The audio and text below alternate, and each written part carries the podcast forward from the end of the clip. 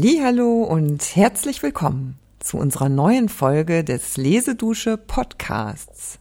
Es begrüßen euch Ulrike und Dirk.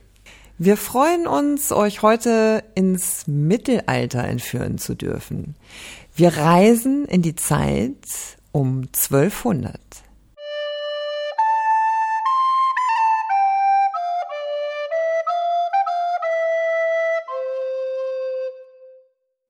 Ich saß auf einem Steine und dachte, Bein mit Beine, daruf setzt ich den Ellenbogen.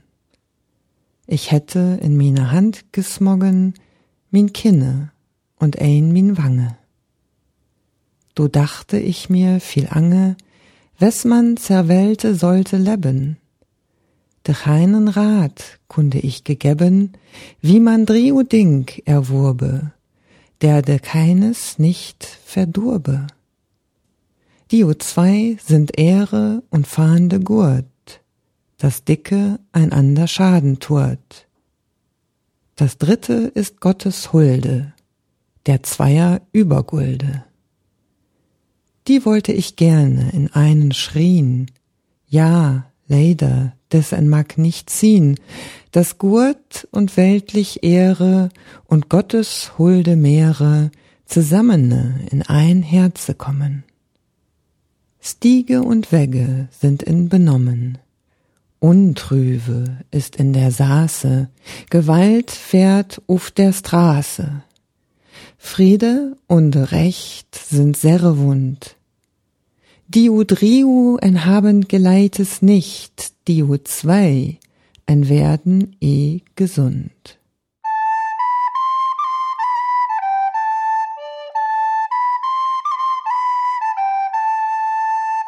Ja, das war ja mal was ganz anderes. Vielen Dank nochmal für deine wunderbare Interpretation dieses Textes.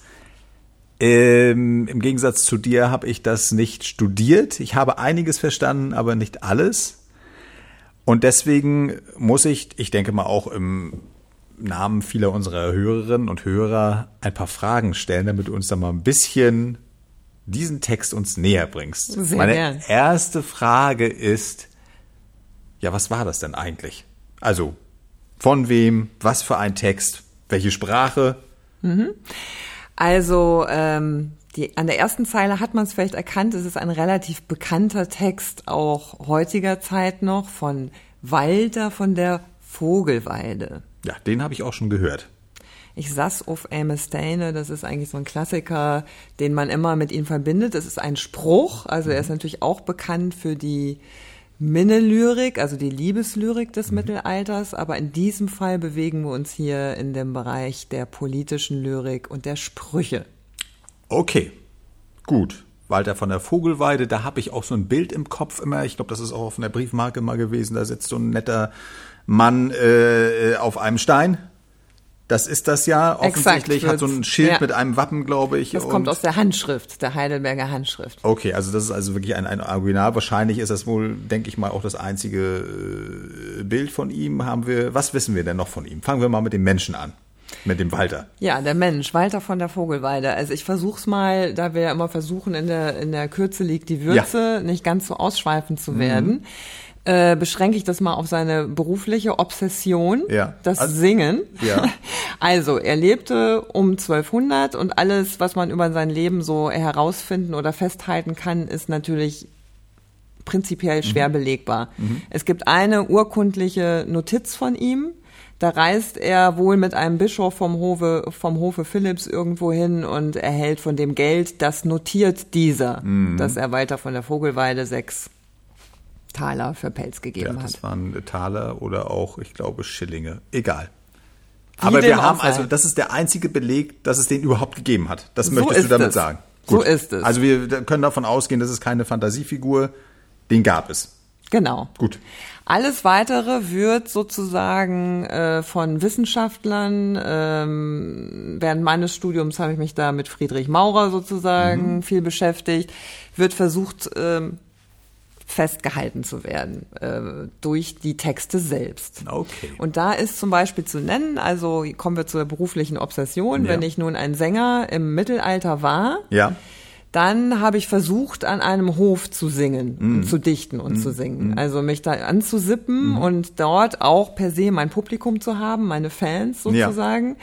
Und äh, mir da einen langfristigen Arbeitsort zu ja, verschaffen. Das heißt, die Leute sind, die, man, man denkt ja immer, so, wenn ich diesen Namen höre, Walter von der Vogelweide oder auch Hartmann von Aue oder Wolfram von Eschenbach, könnte man ja auch denken, das sind Adlige, die brauchten eigentlich gar nicht zu, zu arbeiten oder so, aber wie, wie du das jetzt sagst, äh, zumindest bei dem Walter scheint es ja, deswegen kommt das ja mhm. auch in diesem Spruch, muss der dann doch nicht über ein eigenes äh, Gut verfügt haben, ja. ne? also wie, wie andere.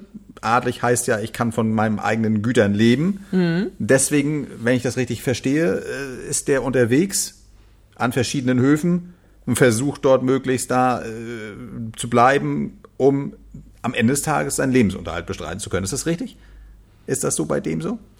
Also äh, grundsätzlich ist es so, äh, boah, da bin ich jetzt wirklich, da hast du mich echt erwischt. Ja, also ja. was ich glaube ist, dass sie natürlich schon ihren Lebensunterhalt in gewisser Art und Weise dadurch auch äh, erwirtschaften, ja. ne? weil sie ja nichts anderes mehr tun. Aber es heißt, glaube ich, nicht, dass sie das aus einer Notsituation heraus getan haben mhm. müssten. Mhm. Aber müsste ich jetzt ehrlich, bin ganz ehrlich, müsste ich nochmal nachfragen. Aber der Walter, da kann ich dir helfen, weil ich da ein bisschen ja auch Bescheid weiß. Der Walter ist ja auch also an verschiedenen Höfen tatsächlich unterwegs und ist ja dann zum Ende hin, also in, der, in den späteren Jahren, äh, bettelt er ja geradezu darum, dass er ein Lehen bekommt. Ein Lehen ist ja ein äh, vom Herrscher, mhm. König oder auch, das kann auch ein, mhm. Landes, ein, Herz, also ein Landesherrscher sein, muss nicht immer der Oberste mhm. sein, vergibt ein Stück Land, leiht das ja. und kriegt dafür Dienste. Das ist ja das Grundprinzip dieses Feudalwesens. Und Mhm. So komme ich drauf, so habe ich es verstanden, mhm. dass er tatsächlich da sehr, sehr, äh, ja, so, so ein bisschen äh, immer so auf mich auf sich aufmerksam macht und das versucht und dann eben beim Kaiser, bei Friedrich II., dem Staufer, mhm. äh, dann am Ende des Tages auch was bekommt. Was er vorher bei diesem Philipp, das ist ja der, lass mich überlegen, das ist der Onkel von dem Friedrich II., dem, den du kurz erwähnt hast, den König Philipp, da äh, hat er nichts bekommen. Und auch dieser, der Nachfahre, da gab es ja den Streit zwischen diesen Herrscherfamilien, Staufer und Welfen, diesem Otto IV. Das hat auch nicht gepasst. So, also ich will nur sagen, damit ist es schon so, dass der offensichtlich dann, ja. Also das Sagen wir mal so, ich denke schon, dass es daran gehangen hat. Ein Lehen heißt ja auch, dass ich dann einen festen Wohnort und ja, ähnliches habe. Genau, also ja, ja. Äh, das wollte ich auch am Anfang damit sagen, mhm. dass es darum natürlich schon ging, mhm. sich sozusagen ein Leben mit festem Wohnsitz und äh, ja auch eine Art natürlich von Auftragsarbeit, wenn man so will. Das ist schon vergleichbar, glaube ich. Aber ne? das finde ich ja, inter das ja interessant, weil die arbeiten dann und deswegen äh, bin ich da auch so ein bisschen drauf äh, hingekommen. Das haben wir ja immer bei allen unseren Künstlern, die wir so oder unseren Autoren, die wir immer so am Wickel haben. Das ist ja immer das Gleiche. Ist der jetzt total selbstständig? Mhm. Äh, wir hatten den Tolstoi ja unlängst. Mhm. Der lebt auf seinem Landgut, ist ja auch ein Adliger, lebt da und kann eigentlich machen, was er will. So. Mhm. Oder sind das Leute, die eben aus prekären Verhältnissen kommen, die dann doch irgendwie erstmal dran denken müssen, dass sie über die Runden kommen und dann können sie noch irgendwelche Texte machen. Denn der Walter ist ja mit seinen Sachen, so wie du es beschrieben mhm. hast, der scheint auch, der ist jetzt nicht total abhängig, aber es gibt offensichtlich auch Texte, die er extra dafür schreibt, um an dem Hof, wo er gerade ist, dem, dem, dem, dem, dem Fürsten, äh, zu gefallen. Zu gefallen. Also das könnte sogar in dem äh, vorliegenden Fall, ja. also den Text, den ich vorgetragen habe, den wir übrigens auch nochmal in der Beschreibung nachher ja. in einer Übertragung äh, ins Neuhochdeutsche haben werden, damit man das einmal vor Augen hat. Mhm. Aber das ist tatsächlich ja auch, äh, danach wurde auch direkt noch der sogenannte Philippston verfasst. Mhm. Und das ist quasi auch für den aktuellen Auftraggeber verfasst, weil er möchte, dass das wieder alles in Ordnung kommt, dass Philipp der an, äh, anerkannte König wird, ja. dass damit dieses ganze Unwesen, was mhm. auf Land und Straßen gerade mhm. stattfindet, mhm. ein Ende findet und er glaubt da an dieses königliche, ähm, die königliche Gewalt. Ja, also er ist ein, ein äh, Fan des äh, starken Königs, mhm. könnte auch anders sein. Mhm. Können auch Adlige sein, die sagen, das will ich gar nicht, weil mhm. ich möchte, jeder soll für sich kämpfen, ne, da hat jeder das meiste. Er ist aber ein, ein offensichtlich ein Vertreter dessen und er ist auch ein Vertreter des, des starken Königs gegenüber dem Papst. Kann mhm. ich noch ergänzen? Ja. weil das gerade die Zeit ist, um 1200 herum, äh, ist das ja schon eine ganze Weile am Laufen. Wenn wir zurückdenken, Heinrich IV., das ist 150 Jahre vorher, Gang nach Canossa. Mhm. Nicht 150, das ist jetzt falsch, 125, Entschuldigung, ungefähr. Da kannst du dich nur selbst korrigieren. Da kann ich mich nur selbst korrigieren, genau. also, da gibt es ja, das haben wir auch in der Schule gehabt, diesen Investiturstreit, diesen e- Streit, wer bestimmt eigentlich, dass ein Bischof dieses Bistum bekommt, macht das der Papst oder der Kaiser? Mhm. Wer ist der, im Prinzip, wer ist der oberste Herr des, der christlichen, oder zumindest der westlichen christlichen Welt? Mhm. Und das ist auch in dieser Zeit läuft das parallel zu diesem bürgerkriegsähnlichen Zuständen, was du geschrieben hast zwischen zwei Herrscherfamilien, was ich eben schon gesagt hatte. Ja. Und das, das ist miteinander ja. verwoben, kann man auch nicht ganz trennen, weil die immer irgendwie die Parteien wechseln auch ständig. Mhm. Aber es gibt Unruhe, wobei es eigentlich noch eine recht ruhige Zeit ist um 1200. Das ist so das, wirklich ein Hochmittelalter heißt ja auch die Blüte. Diese ganzen Städte entstehen. Das ist sehr äh, insgesamt äh, gute Ernten, gutes Klima, hängt ja alles miteinander mhm. zusammen. Also das ist alles gut, aber es fängt an zu bröseln. Ja. Und genau. das ist dann 50 Jahre später, 1250 endet ja diese Staufer-Familie mhm. mit dem Friedrich. Da, da gibt's ja den totalen ja, da, da bröselt alles auseinander. Und da sieht man sehr schön, dass der Walter das offensichtlich schon mit seinem Text vorausgeahnt hat, dass wenn es eben nicht diesen starken Herren über allem gibt in dieser mhm. mittelalterlichen Welt, macht jeder, was er will und das kann nur schlecht ausgehen. Ja, ja, genau. Und das, das war auch so äh, in etwa seine Ansicht des Ganzen. Äh, klingt jetzt ja also da ging es ihm aber wirklich, also der war trotzdem so ein bisschen unkonventionell, glaube ich schon, der mhm. Walter von der Vogelweide, mhm. weil ich gerade so drüber nachdenke, mhm. äh, mit dieser Auftragsarbeit und so ja. weiter. Also ja. ich glaube, es gibt schon eine Eigenkreativität ja. der Künstler sozusagen, die mehr oder weniger offen zur Darstellung gelangt, mhm. vermute ich. Mhm. Äh, das war dann später, äh, was eigentlich mehr meine Zeit war im Studium, wesentlich deutlicher, dass die Verfasser der Texte oder auch Kopisten der Texte ihre eigene Meinung in die Texte okay. noch stärker reingebracht haben. Und das ist bei ihm schon spürbar. Äh, bei Walter von der Vogelweide ist zumindest spürbar, dass er sich sozusagen mit den äh, mit den Gewohnheiten der Zeit der lyrischen des lyrischen Gesangs mhm. äh, auseinandergesetzt hat, indem er zum Beispiel seinem alten Feind Reinmar, dem Älteren, wegen dem er nie am Wiener Hof bleiben ja. konnte, okay. mhm. weil er immer die sogenannten Fäden, die sind halt auch in der Lyrik ja. nachzuweisen, verloren mhm. hat. Mhm. Also von dem hat er sich zum Beispiel dann auch in dem Sinne deutlich abgesetzt, dass er im Bereich der Liebeslyrik mhm.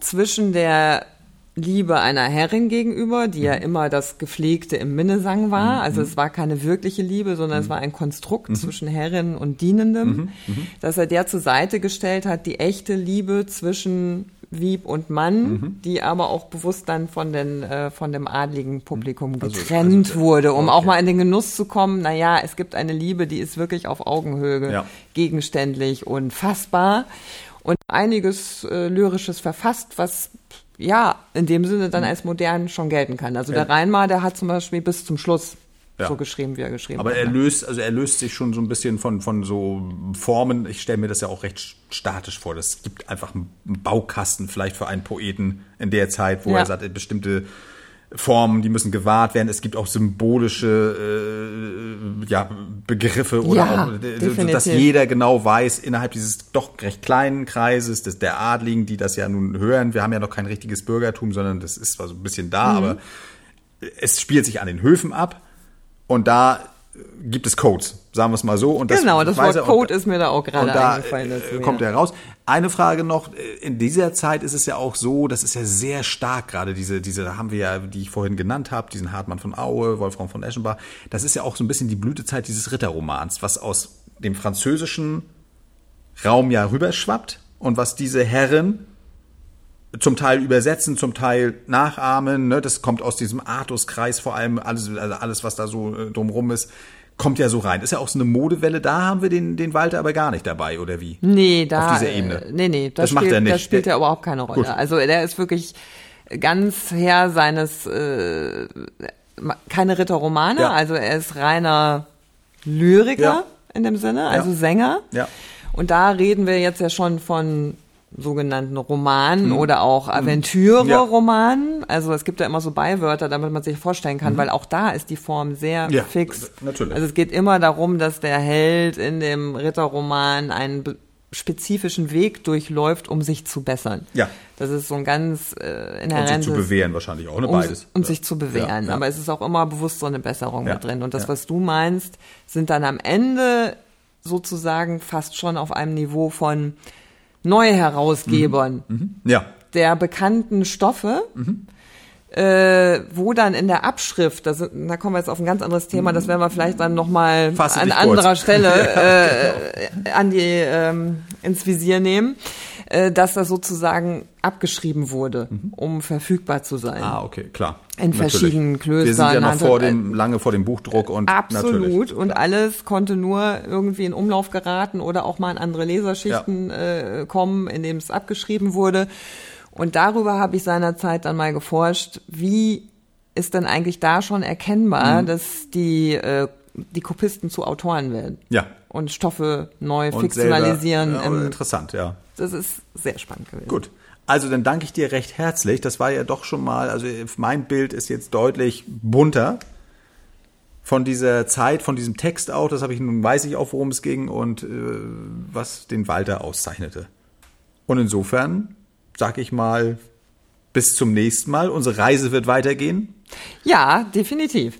und äh, da bin ich schon gespannt drauf und wünsche allen Hörerinnen und Hörern einen schönen Tag oder Abend, je nachdem, wann es gehört wird.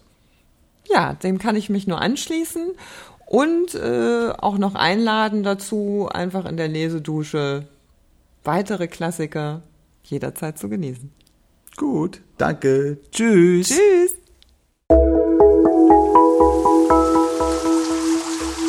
Lesedusche. Entdecke die wohltuende Wirkung des Lauschens.